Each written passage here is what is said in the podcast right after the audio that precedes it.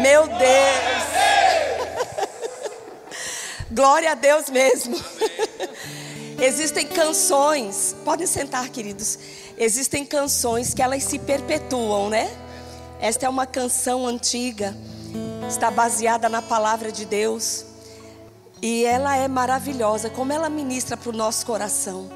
Não é só o amor de Deus que não muda, Deus não muda. Deus não muda, a vontade dele não muda, as promessas não mudam. Amém.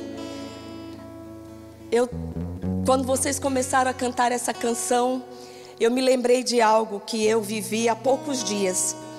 Quando eu tinha 16 anos de idade, Deus me fez uma promessa. E foi bem inusitada a situação, porque eu estava na rua, chegando em casa, estava vindo é, numa bicicletinha, e de repente um irmão passou por mim, e daqui a pouco ele gritou pelo meu nome, irmã Zuleika, irmã Zuleika. E aí eu voltei, e naquele momento então ele liberou uma palavra sobre a minha vida. E eu tinha 16 anos de idade. E há poucos meses atrás eu estava me lembrando dessa promessa, porque afinal de contas já se passaram 40 anos. Eu estou com 56 anos de idade. Vou fazer. E eu disse, e eu estava me lembrando daquela promessa. E eu disse: "Senhor, foi o Senhor mesmo quem prometeu? Já se passaram 40 anos. Foi o Senhor quem me disse aquilo? Ou já se cumpriu e eu não vi? E eu estou esperando algo tão grande, talvez já tenha até acontecido e eu não vi? E eu fiz essa pergunta a Deus e me calei. E há poucos dias atrás eu estava entrando na igreja, quando um irmão de repente chamou meu nome, Zuleika, Zuleika, Zuleika. Eu disse, oi, eu virei para trás, oi. Disse, peraí, peraí, peraí. Eu disse, oi, meu irmão. Ele disse, eu tenho uma palavra de Deus para você. Eu disse, amém. Deus mandou te dizer que a promessa ainda está de pé. e aí ele disse: Eu não sei o que é. Deus só me disse para te falar isso. A promessa ainda está de pé. Eu disse: Eu sei o que é. Sabe, queridos, e debaixo dessa unção, eu quero dizer para pessoas aqui que talvez você esteja sendo tentado a desistir de algo que Deus te prometeu. Talvez você esteja passando pelo teste do tempo e talvez até duvidando de que tenha sido Deus que te falou. Mas a mesma palavra eu quero trazer para você nessa noite. A promessa de Deus ainda está de pé. Ah, mas se passou tanto tempo. Nós não fomos chamados para contar o tempo. Nós fomos chamados para confiar em Deus. Amém? Aleluia. Obrigada, queridos. Vocês são maravilhosos. Deus é bom. Que prazer, que honra, que privilégio estar aqui com vocês nessa noite para falar um pouquinho sobre família. Família que é a ideia de Deus e é muito bom a gente falar sobre coisas que são ideias de Deus. Amém? Tem eu estava meditando esses dias em Timóteo e eu quero compartilhar algo com vocês. Tem três textos aqui que eu quero ler com vocês. Primeira carta a Timóteo, e eu quero ler a partir. Nós vamos ler o capítulo 3, a partir do primeiro versículo. Primeira carta a Timóteo, capítulo 3, a partir do primeiro versículo. Fiel é a palavra. Se alguém aspira ao episcopado, excelente obra almeja. É necessário, portanto, que o bispo seja irrepreensível, esposo de uma só mulher, temperante, sóbrio, modesto, hospitaleiro, apto para ensinar, não dado ao vinho, não violento, porém cordato, inimigo de contendas, não avarento. E aí eu quero chamar a atenção sua para os versículos 4 e 5 quando a palavra de Deus diz assim: e que governe bem a própria casa, criando os filhos sob disciplina, com todo respeito, pois se alguém não sabe governar a própria casa, como cuidará da igreja de Deus?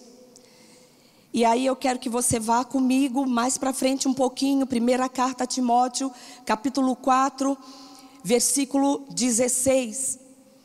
Quando o apóstolo Paulo diz o seguinte: Tem cuidado de ti mesmo e da doutrina.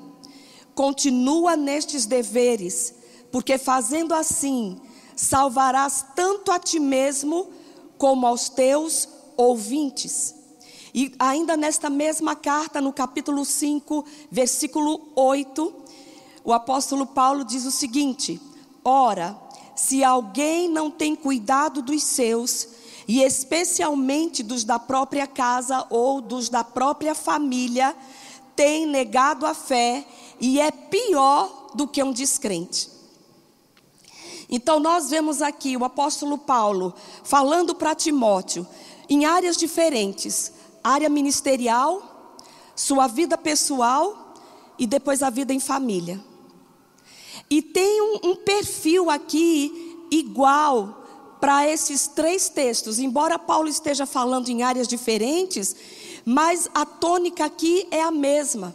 É que, queridos, na ótica de Deus, tudo que nós somos em público deve ser um reflexo do que nós somos no privado. Amém?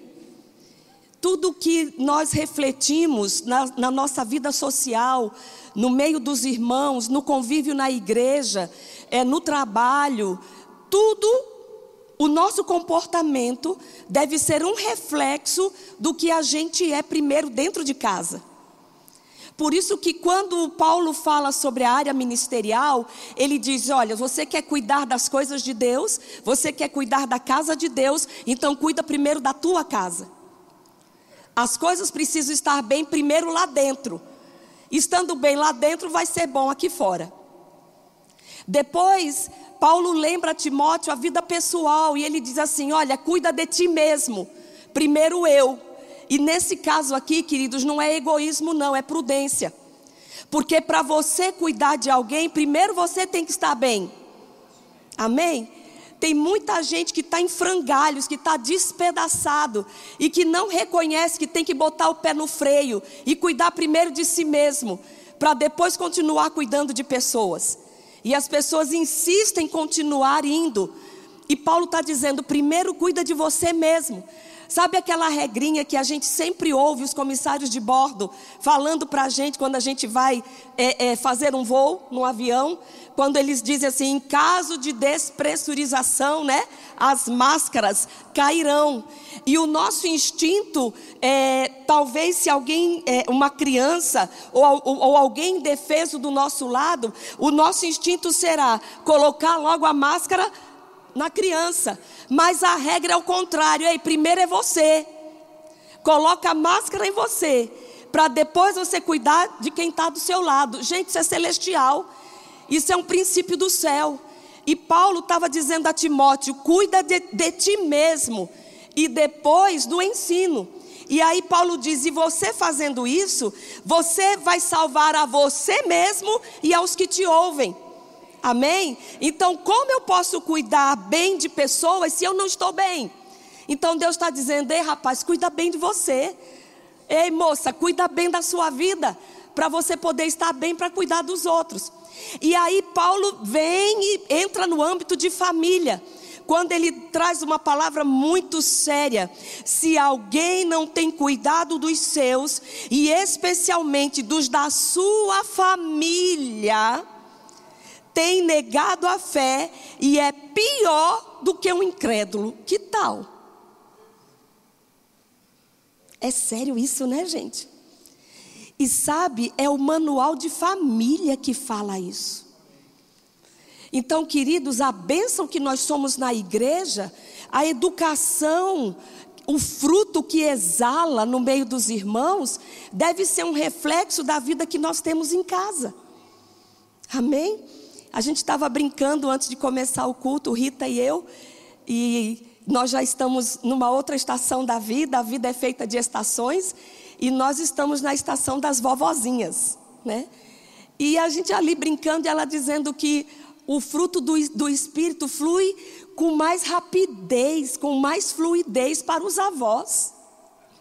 Porque o, a paciência, a longanimidade, né, que nós não tivemos com os filhos, nós temos com os netos. Mas isso é brincadeira, gente. O fruto do Espírito está aí dentro de todo mundo. Amém? Meu marido, pastor Eli, ele aconselha praticamente todos os dias da semana. E a, a lista nunca termina. É interessante isso. E é aconselhando o povo da igreja. E a lista nunca termina. A secretária está sempre, pastor Eli, o senhor vai atender hoje, o senhor vai atender. E a lista vai crescendo, vai crescendo. E um dia eu perguntei para ele, eu disse, filho, a, a, a, tônica dos aconselhamentos, você aconselha tanto. O, o que está pegando assim? O, qual é o assunto comum nos aconselhamentos? E ele me disse: 99% família casamento. E a gente está falando de crentes, de pessoas da igreja. E glória a Deus, porque as pessoas estão querendo aconselhamento. E aí eu disse, na sua ótica, o que está pegando? Tem alguma coisa assim que de todos os aconselhamentos que você faz, você poderia dizer assim, poxa, se o pessoal fizesse assim, ele disse, ah, tem.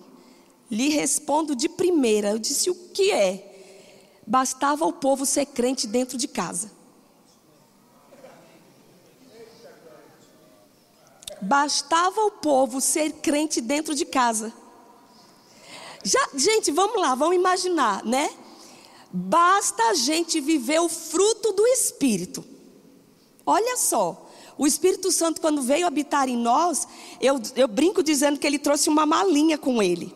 E nessa malinha ele trouxe amor, paz, alegria, longanimidade, benignidade, mansidão, bondade, tá tudo dentro da gente.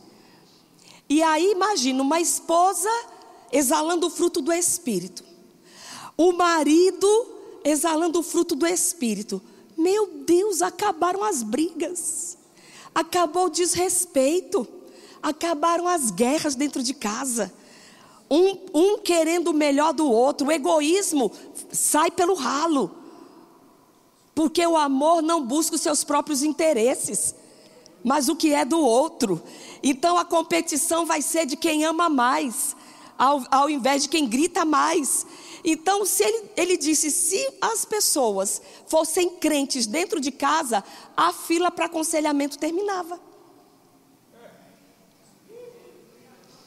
E aí a gente entende por que a preocupação de Paulo em mostrar, queridos, que em todas as esferas da nossa vida, o que nós somos em público tem que ser um reflexo do que a gente faz primeiro em casa. Porque, queridos, se o que nós somos aqui não é um reflexo do que nós somos em casa, então o que nós somos aqui é falso. E chega uma hora que cai, porque o que é falso não se sustenta. Amém? E Deus não nos projetou para queda nem para vergonha. Deus nos projetou para o sucesso. Amém? E família é projeto de Deus. Família, casamento é ideia de Deus, não é forca, não é prisão. Amém? É coisa boa, porque Deus é bom e tudo que Deus faz também é bom. Agora é interessante como pessoas não são felizes dentro de algo que foi o próprio Deus quem criou. E na verdade, queridos, quando isso acontece, quando nós não conseguimos ser felizes dentro de algo que Deus criou, a responsabilidade não está em Deus, está na gente que bagunça as coisas, está na gente que não segue as regras. Amém? É simples. Casamento não é uma questão de sorte, ter uma família boa, estruturada, não é uma questão de loteria, é uma questão de empenho, é uma questão de trabalho mesmo. Nós precisamos ser intencionais dentro de casa. Amém? E eu queria falar um pouquinho sobre relacionamento. Porque Deus nos criou para nos relacionarmos uns com os outros. O nosso Deus é um Deus de relacionamento.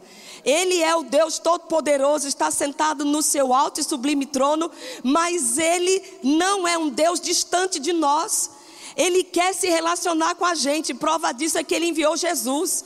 Prova disso é que ele enviou o seu Espírito para habitar em nós, para que nós estivéssemos novamente na presença dele.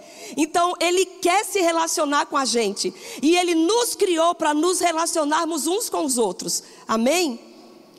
E sabe, queridos, é impossível nós nos relacionarmos bem sem nos comunicarmos bem. A boa comunicação numa casa, numa família, é um dos tripés, é um dos pilares para que esta família seja bem estruturada. Um casal que conversa muito, que conversa bem, é um casal saudável. Uma família onde as pessoas, onde os membros conversam uns com os outros, é uma família saudável. Família doente é família muda. Sabe aquela coisa daquela casa que o, o povo entra mudo e sai calado? Gente, já tem pessoas se falando umas com as outras pelo WhatsApp dentro de casa.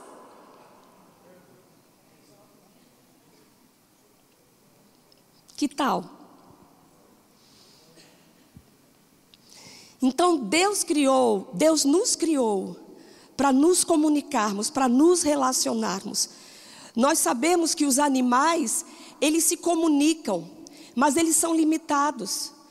Os animais, eles se comunicam expressando sons. Quem tem cachorro aqui em casa? Sabe que eles se comunicam, né? Mas eles se comunicam com emitindo sons, com a expressão do corpo. Eu lembro que nós tivemos um poodle bem sapequinha chamado Todd. Pense num cachorro viciado em carinho. E aí era tão interessante que a gente começava a fazer carinho nele, e quando a gente parava, ele não sabia dizer continua, mas aí ele vinha com a patinha e. E ali ele estava dizendo continua. Quando ele estava feliz, o rabinho parecia um espanador. O ser humano, ele pode é, se comunicar um com o outro através de expressões corporais? Pode. Através de uma expressão facial? Pode. A gente até consegue identificar quando uma pessoa está feliz, quando uma pessoa está triste. Mas a forma principal de nós, seres humanos, nos relacionarmos uns com os outros, queridos, é usando uma habilidade que Deus só deu a nós, seres humanos, que é falar. Nós temos olhos como os animais têm, nós temos orelhas, ouvido, boca, língua, mas falar só quem pode é a gente. Amém? Então, se Deus nos deu habilidade para falar, então a gente tem que falar. Amém? Agora, é aí onde o negócio pega. Falar como? Falar de que maneira? O instrumento para falar é a língua. Nós pensamos e nós falamos. Mas a língua em si, ela não é nem boa nem ruim. Tem gente que tem uma língua maravilhosa, mas tem gente que tem língua ferina. Tem gente que consegue matar com palavras. Mas o problema não é a língua, é quem está usando aquela língua. Então é o uso que nós damos à língua que vai dizer se a nossa língua é boa ou não. Amém? Eu li um texto eu recebi esse texto e eu achei muito legal. Eu queria ler para vocês. Por volta do ano 2000 antes de Cristo, um mercador grego rico queria dar um banquete com comidas especiais. Chamou seu escravo e ordenou-lhe que fosse ao mercado comprar a melhor iguaria. Traga-me o melhor pedaço de carne que lá encontrar. E para atender fielmente o pedido do seu senhor, escolheu o melhor pedaço. O escravo voltou com um belo prato coberto com um fino pano, e o escravo removeu o pano, e o seu senhor, assustado, disse: Língua? Este é o prato mais delicioso? O escravo, sem levantar a cabeça, respondeu: A língua é o prato mais delicioso, sim, senhor.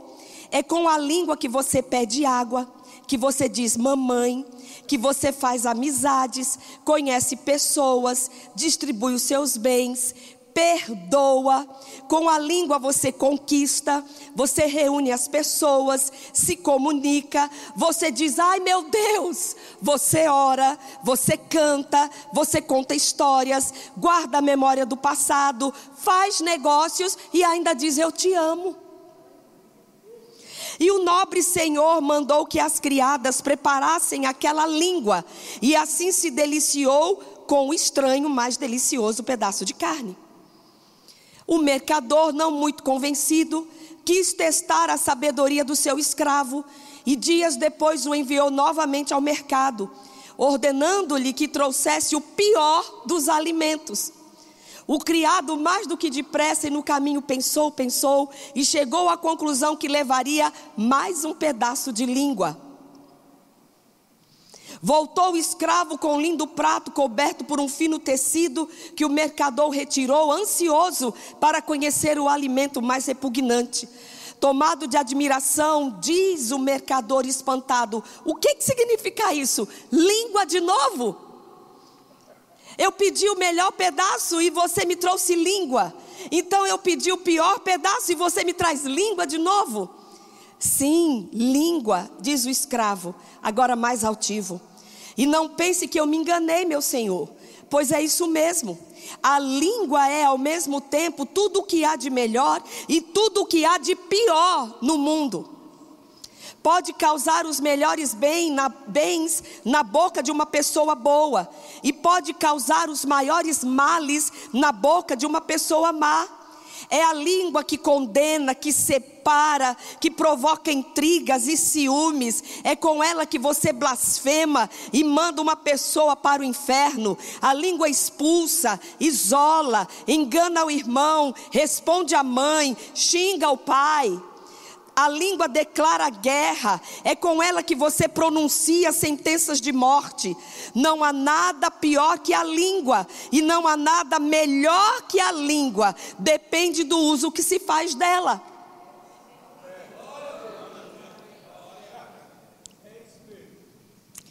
E queridos, nós sempre dizemos que a Bíblia é o nosso manual, e é mesmo. A Bíblia, ela está carregada de instruções para todas as áreas da nossa vida. E como um bom manual que ela é, ela fala muito sobre comunicação. E nós não temos tempo para ler todos os textos, mas eu queria aqui destacar alguns. Efésios capítulo 4, 29, a palavra de Deus diz: Nenhuma palavra torpe saia da boca de vocês, mas apenas a que for útil para edificar os outros, conforme a necessidade, para que conceda graça aos que a ouvem. E enquanto eu estou lendo esses textos, eu quero que você se imagine falando em casa. Como é você falando dentro de casa? Não estou falando você aqui. Porque aqui, queridos, todo mundo fala baixo. Aqui todo mundo é educado. Aqui todo mundo exala amor. Pisou no dedão do pé, você diz: "Ai, meu Deus, não, querido, pisa no outro". Então, enquanto eu for lendo os textos do que a Bíblia fala sobre falar, sobre comunicação, eu quero que você se transporte para a sua casa. Você se veja falando com a sua esposa, falando com o seu marido, como é que você se refere aos seus filhos, ok? E já começamos com a Bíblia dizendo que as palavras que nós proferimos, elas devem conceder graça aos que a ouvem. Provérbios 18, 13 diz: Quem responde antes de ouvir, comete insensatez e passa vergonha. Provérbios 17, 14. Começar uma discussão é como abrir brecha numa represa. Por isso, resolva a questão antes que surja contenda. Provérbios 25, 15. Com muita paciência pode-se convencer a autoridade, e a língua branda quebra até ossos. Esse mesmo texto na Bíblia, a mensagem diz o seguinte: a persistência vence a indiferença, a palavra gentil desmonta o coração mais fechado. Provérbios 12, 18. Há palavras que ferem como espada, mas a língua dos sábios traz a cura. Quantos sábios nós temos aqui? Um dos textos mais sérios que eu vejo na Bíblia, Provérbios 18, 21. A língua tem poder sobre a vida e sobre a morte. Os que gostam de usá-la comerão do seu fruto. Então, queridos, existem muitos textos na palavra de Deus nos dando instruções sobre comunicação, como nós devemos nos comunicar e ainda fala sobre os efeitos dessa comunicação, como nós devemos falar uns com os outros e ainda fala sobre o efeito de como nós falamos. OK? Então vamos ver algumas coisas práticas aqui, porque a vida em família é prática. Amém? Primeiro, queridos, fale a verdade. Então, é, a, a palavra de Deus é muito expressa. Fale. Deus te criou para falar. Então, queridos, Deus nos deu a habilidade de falar para a gente poder expressar, a gente poder colocar para fora o que está aqui dentro, o que está aqui, o que está aqui. Infelizmente, existem muitos casais que querem se comunicar através da telepatia. E Deus não nos muniu de telepatia, Deus nos deu uma língua para a gente poder expressar o que está aqui dentro. É uma insensatez você ficar presumindo por que, que o outro está daquele jeito. Amém? Está gostando, não está gostando? A gente precisa falar. Não é Sabe? Hum, meu marido acordou calado hoje. Hum, por que será que ele está assim? Hum, não. Será que é por causa daquilo que eu fiz? Será que é por causa daquilo que eu falei? Hum, não, gente. É falta de bom senso você gastar tempo ficando presumindo, por que será? Por que será? Não. Deus nos deu a habilidade de falar. E aí nós podemos colocar do lado de fora o que está passando do lado de dentro. Amém? Agora, falar de qualquer jeito? Não. E é aí onde a galera se perde. É aí onde muitos casais têm se perdido. Porque sabem que precisam falar, mas aí vão falar de qualquer jeito, vão falar da forma errada, vão se comunicar da forma errada, não vai produzir o efeito desejado. E a palavra de Deus, queridos, diz para a gente, em Efésios capítulo 4, diz que nós devemos falar a verdade uns para com os outros. Sabe que existem muitas pessoas que hoje elas estão em terapia, elas estão com psicólogo, com psiquiatra, com cardiologista, estão com um criado mudo, cheio de caixa de remédio, simplesmente porque elas adoeceram dentro da própria casa. Por causa muitas vezes de um relacionamento abusivo, de palavras duras.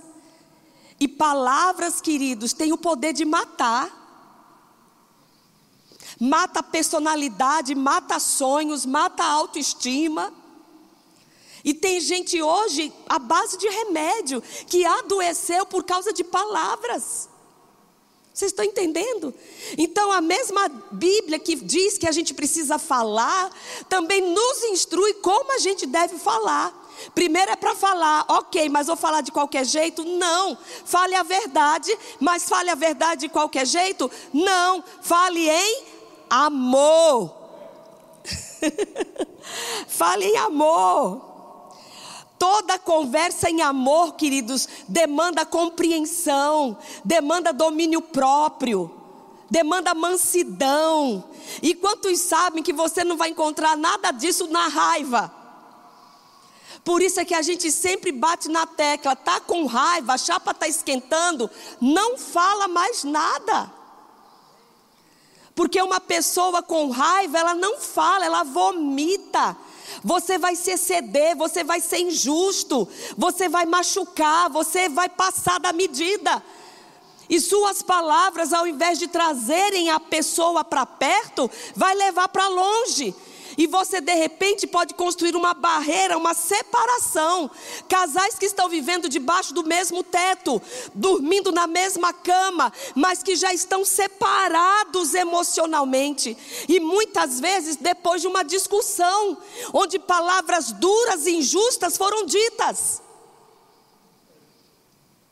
Então o sangue está esquentando, meu irmão. Vai arear a panela, vai tomar uma chuveirada fria, vai dar uma volta no açude, mas não machuca a sua esposa, não machuca o seu marido, não machuca os seus filhos. Amém. Ah, tá bom, irmã Zuleika, então estou com raiva, não vou falar, então dou as costas e saio andando. Também não. Sabe, queridos, eu sei que no dia a dia, no casamento, nós entramos numa coisa chamada intimidade, mas nós não podemos permitir que a intimidade que nós temos com o nosso cônjuge nos tire o respeito que temos um pelo outro. Se o seu chefe estivesse falando algo com você, você viraria as costas para ele e deixaria ele falando sozinho? Vocês estão entendendo, queridos?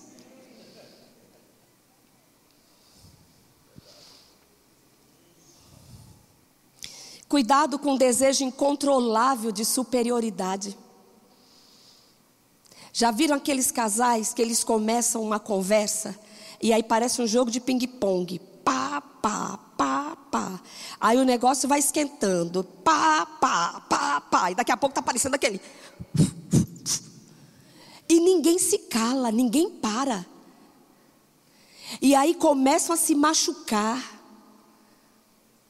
E existe um às vezes um desejo incontrolável de superioridade, de ficar com a última palavra, de calar o outro. Tipo assim, você precisa saber que eu tenho razão, então cale a sua boca. E tome argumento, e tome argumento. E aí o casal fica pá, pá, pá, pá, pá, pá, pá, pá. Porque você fez isso. Não, mas foi por causa disso, porque não sei o quê. Porque pá, pá, pá, pá, pá, pá. Sabe, queridos, quando um casal está conversando e não está se entendendo, e começa a se machucar, e alguém se sente no direito de tripudiar e ficar com a última palavra, tipo assim, consegui. Veja se se convence que você estava errado, que você estava errada. Mas eu quero dizer uma coisa: numa conversa entre casal, os dois têm que ganhar. Quando um diz assim, consegui, rapaz, você já perdeu. Me diga, vamos, vamos imaginar, o que que um marido ganha depois que ele consegue emudecer a esposa e ela não tem mais argumentos e ela vai para o quarto chorar? O que que esse marido ganhou com isso? Num casamento, queridos, os dois têm que ganhar. Tá dando para entender? Cuidado com o tom de voz. Um dia eu estava conversando com um marido e disse: Rapaz, você pega muito pesado. Você precisa se controlar. Ele disse: Não, irmã Zuleika, eu sei, eu sei que eu, eu, eu passo da medida mesmo. Mas, minha irmã, deixa eu lhe dizer uma coisa. Minha esposa não é esse docinho todo que vocês pensam, não. Vocês veem assim, a minha esposa fala baixinho, né? Mas pense numa mulher que sabe matar na unha. Ela não grita, ela não fala alto, mas quando ela fala, ela fere.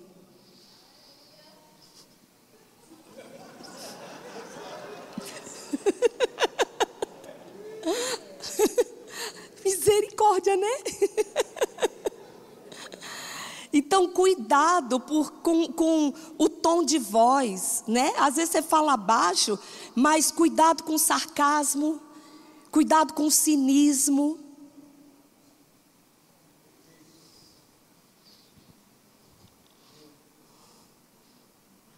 É sério, né, gente? Cuidado com desprezo. Cuidado com as palavras de acusação.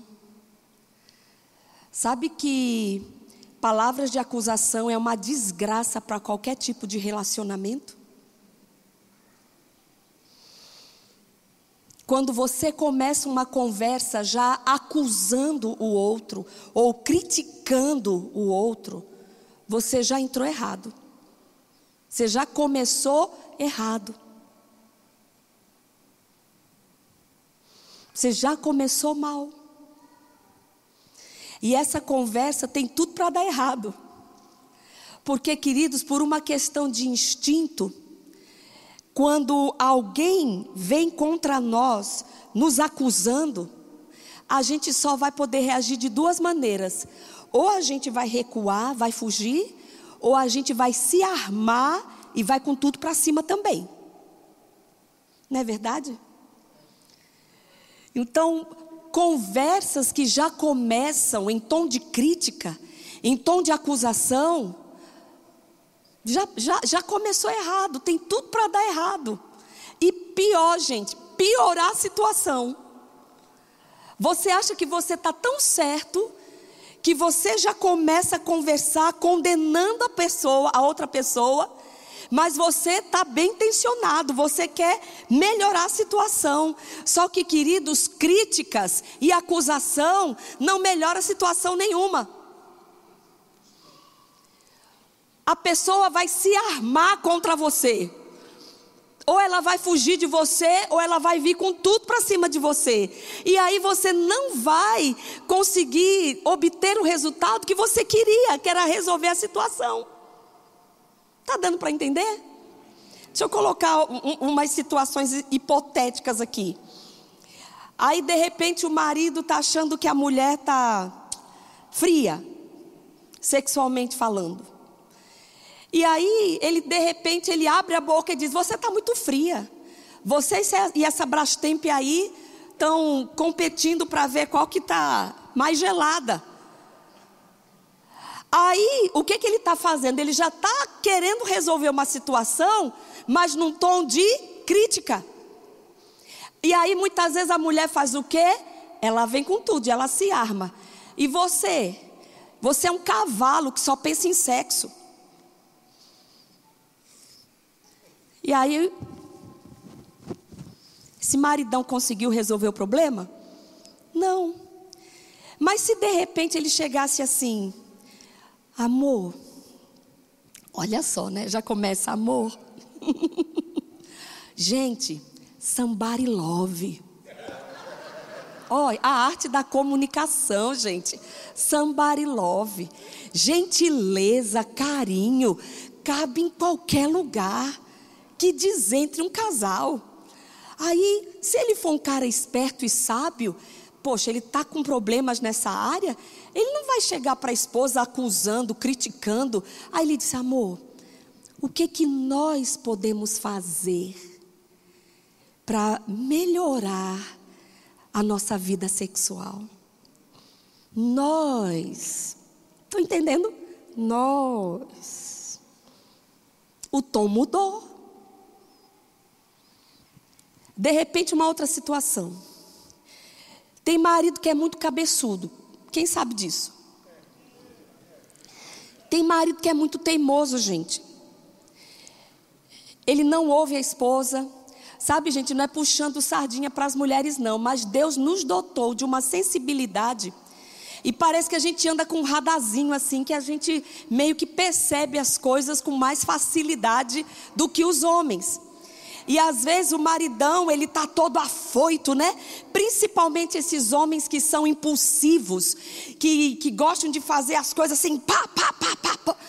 E aí, amor, eu tô pensando em entrar em sociedade, não sei quem. Aí a esposa, bem, eu acho que não tá na hora. Eu não sei o que é, filho, mas quando eu olho para esse homem, tem uma coisa assim que não está batendo dentro de mim. Eu acho que você devia esperar um pouco mais. Queridos, tem gente com habilidade de vender picolé para esquimó, que tem uma lábia. E aí a esposa, amor, não faz, amor, não faz isso, não investe agora, eu acho que não é o momento. Mas tem marido que é cabeçudo, não ouve a esposa, é teimoso, vai lá e faz. Faz e depois se arrebenta. Aí vem o prejuízo. Só que quando você é casado, filho, tudo que você faz vai respingar na sua família. E a esposa vai sofrer o dano também. Tá bom, o estrago está feito. O marido não ouviu a esposa, não ouviu as, as advertências dela, se deu mal, perdeu dinheiro, ficou no prejuízo, está com o nome sujo. Sei lá, de repente eu estou tendo uma palavra de conhecimento, né? e aí a esposa, sem sabedoria, vai com tudo para cima dele. Tá vendo? Eu te avisei. Você é uma mula. Você é teimoso. Se você tivesse me ouvido, a gente não estava nessa situação. Olha agora a vergonha. Seu nome está sujo. Você eu não sei não, viu? Agora olha só, o marido já está com vergonha da esposa porque não a ouviu. Tá no chão. Aí ela vem, se junta ao diabo e bota o pé no pescoço dele e começa a condenação, começa a acusação. Eu pergunto, meninas, isso vai resolver a situação? Não. Embora a língua fique coçando para dizer, eu te disse. Só que mulheres de Deus, mulheres sábias, não começam uma conversa acusando o marido. O nosso coração deve ser cheio de misericórdia. Aí uma mulher sábia, o que, que ela faz? Como é que ela faz? Como é que ela aborda o marido numa situação dessa? Amor. Olha o amor, gente, ó. Somebody love. o marido está lá arrasado. Amor, nós vamos sair dessa. Nós. Deus vai nos dar graça, nós vamos sair dessa. Vamos pedir perdão a Deus por nós não termos, é porque nós não o ouvimos. Nós, nós, nós. Se coloca no meio, certo? Nós, nós. A gente não gastou tempo suficiente. A gente não gastou tempo suficiente buscando ao Senhor. Nós nos precipitamos. Nós mas Deus vai nos dar graça e nós vamos sair desta situação. Deus tem uma porta para a gente. Então, queridos, é, é, é, é a mesma situação, mas a abordagem é completamente diferente. Concordam comigo? Então, o que, que nós precisamos? Precisamos ser sábios na forma como nós nos comunicamos, como nós nos relacionamos. E eu estou falando, gente, dentro de casa. Dentro de casa. Está dando para entender? E eu faço uma pergunta. Quando você conversa com os membros da sua família, eles se sentem à vontade para falar?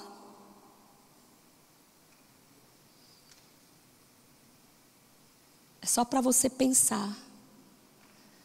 Quando você abre a sua boca em casa, sua esposa, seus filhos, sua mulher, se sentem à vontade para interagir com você?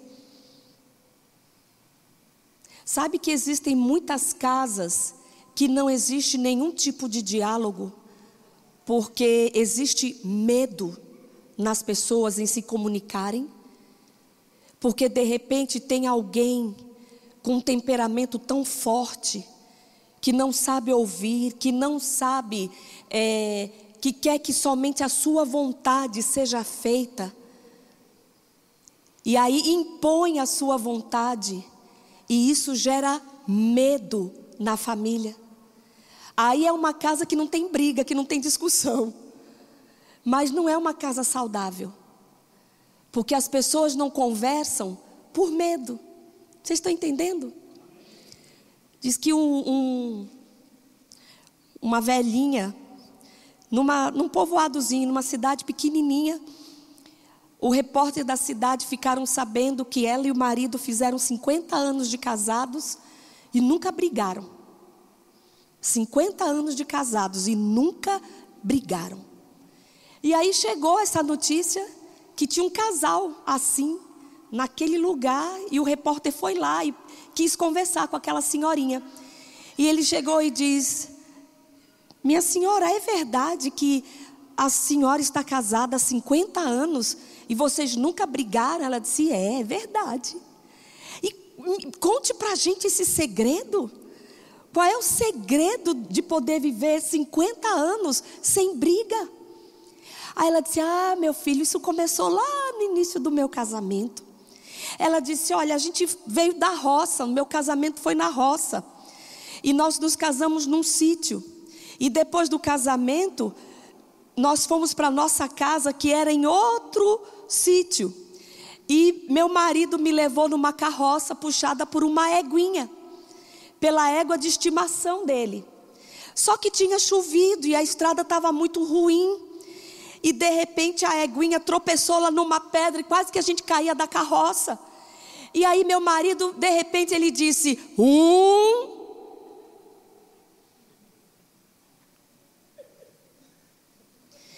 E nós seguimos caminho.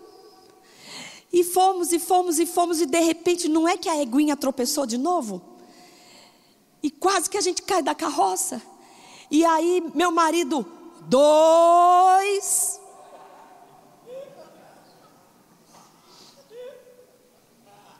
E nós seguimos caminho, mas por azar, a eguinha que ele tanto gostava tropeçou de novo.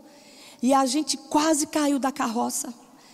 E aí, meu querido, meu marido desceu da carroça, pegou a, a espingarda e disse três e deu um tiro na égua. E eu levei um susto e disse: Amor, por que você fez isso? Sua eguinha de estimação. E aí ele olhou para mim e disse: Uh. Então, meu filho, nós nunca brigamos.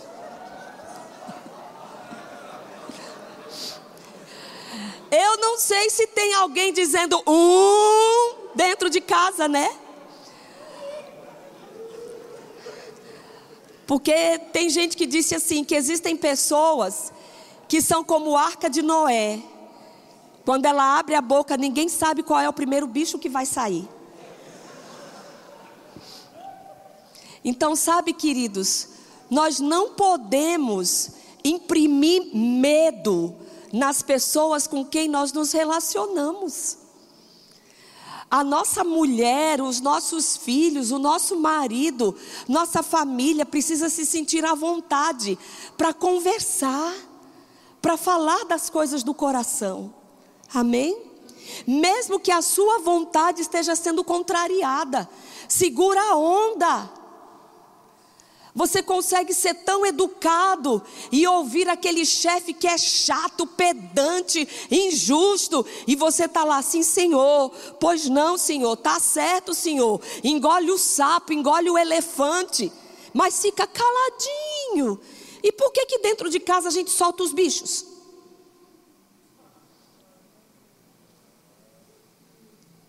Sabe, queridos, o nosso lar é o lugar o primeiro lugar onde a gente precisa exalar amor, compreensão, respeito. Nossa casa precisa ser saudável. Deus nos constituiu para a gente ter um lar e não apenas uma casa. A casa fala do aspecto físico. Você pode ter casa de bloco de madeira, de gesso, de taipa, de drywall, do que quiser fazer. Mas lá fala do ambiente que nós temos dentro daquela casa. E queridos, quando tem paz dentro de uma casa, ela se transforma em um lar. E não é o anjo Gabriel que vai descer do céu para promover paz dentro da nossa casa somos nós mesmos. Somos nós mesmos. Amém? Somos nós mesmos. Ai, como é que eu sei se eu tenho uma casa ou se eu tenho um lar? Quando a gente gosta de voltar para casa, a gente tem um lar. Quando, sabe, está dando cinco horas da tarde, você está, ai meu Deus, graças a Deus, vou para casa. Quando você está viajando está sendo muito bem tratado, está sendo muito bem cuidado, está curtindo do bom e do melhor. Mas chega uma hora que você diz: estou com uma saudade do meu cantinho. Por mais simples que seja, gente, é um sinal que a gente tem um lar. Mas a gente só tem um lar quando nesse lar tem paz. E somos nós que produzimos paz dentro da nossa casa. Amém? Então, queridos, nós precisamos viver a máxima do Evangelho. Sabe qual é a máxima do Evangelho? É o que está em Mateus capítulo 7, versículo 12. E esse texto na Bíblia Viva diz o seguinte: Jesus falando: façam aos outros aquilo que vocês querem que eles façam a vocês mesmos. Então, cada vez que você for conversar com a sua esposa, converse com ela num tom que você gostaria que ela conversasse com você. Quando você for conversar com seu marido, converse com ele de uma maneira que você gostaria que ele conversasse com você. Converse com os filhos. Nós somos os primeiros referenciais para os nossos filhos, nós somos a primeira escola por onde os nossos filhos passam. E eles vão aprender com a gente a se comunicarem bem. Amém? Conheço mulheres que estão travadas hoje na vida, que elas se veem de uma maneira inferior, e sabe quem construiu isso? Muitas vezes um marido, há anos do lado dela. Você é fraca, você não serve, você não consegue. E conseguiu desconstruir uma identidade em uma pessoa. Mas Deus nos chamou para sermos bênção um para o outro. Amém? Então, esse era o recadinho de Deus. Toda vez que a gente fala sobre família, eu acredito que a palavra que Deus coloca para muita gente vai ser vacina. Porque se você está vivendo bem, ok. Mas sabe, ninguém nunca está tão bem que não pode melhorar mais um pouquinho. E se tá, você está vivendo mal, então é remédio. É remédio. Mas só vai fazer efeito se você tomar. Amém? A palavra de Deus é remédio. Mas não adianta nada você ir num médico, ouvir as instruções, comprar o remédio e colocar em cima da mesa e nunca tomar. Infelizmente é isso que muitas pessoas fazem em relação à palavra de Deus. Mas eu creio que você está aqui num dia de semana, um dia de quinta-feira, não é porque você não tinha outra coisa para fazer, não. Porque todo mundo tinha muita coisa aqui em casa para fazer. Se você está aqui, é porque você quer alguma coisa de Deus. Amém? E sabe, queridos, no que diz respeito à família, para ficar cada dia melhor, depende muito mais da gente do que do próprio Deus. Então, vamos ser saudáveis. E se de repente você percebe, poxa, eu não consigo segurar a língua, tem um temperamento dentro de mim, sabe? Vai para vai a presença de Deus e diz: Senhor, me mate. Me mate, Senhor. Mata de vez essa velha natureza, mata esse temperamento. Me mata, Senhor, porque eu ainda estou muito vivo, ainda estou muito viva. Quando você for sincero e sincera no trono de Deus, você vai ver sua vida começando a mudar. Não arranje desculpas. Amém? Não arranje desculpas mas seja sincero na presença de Deus. Diga: Senhor, me socorre, me muda, me ajude a ser o marido que a minha esposa precisa, me ajude a ser a mulher que o meu marido precisa, me ajude a ser o pai que os meus filhos precisam, me ajude a ser a mãe que meus filhos precisam. Amém, queridos? Aleluia. Você pode ficar em pé? Pai,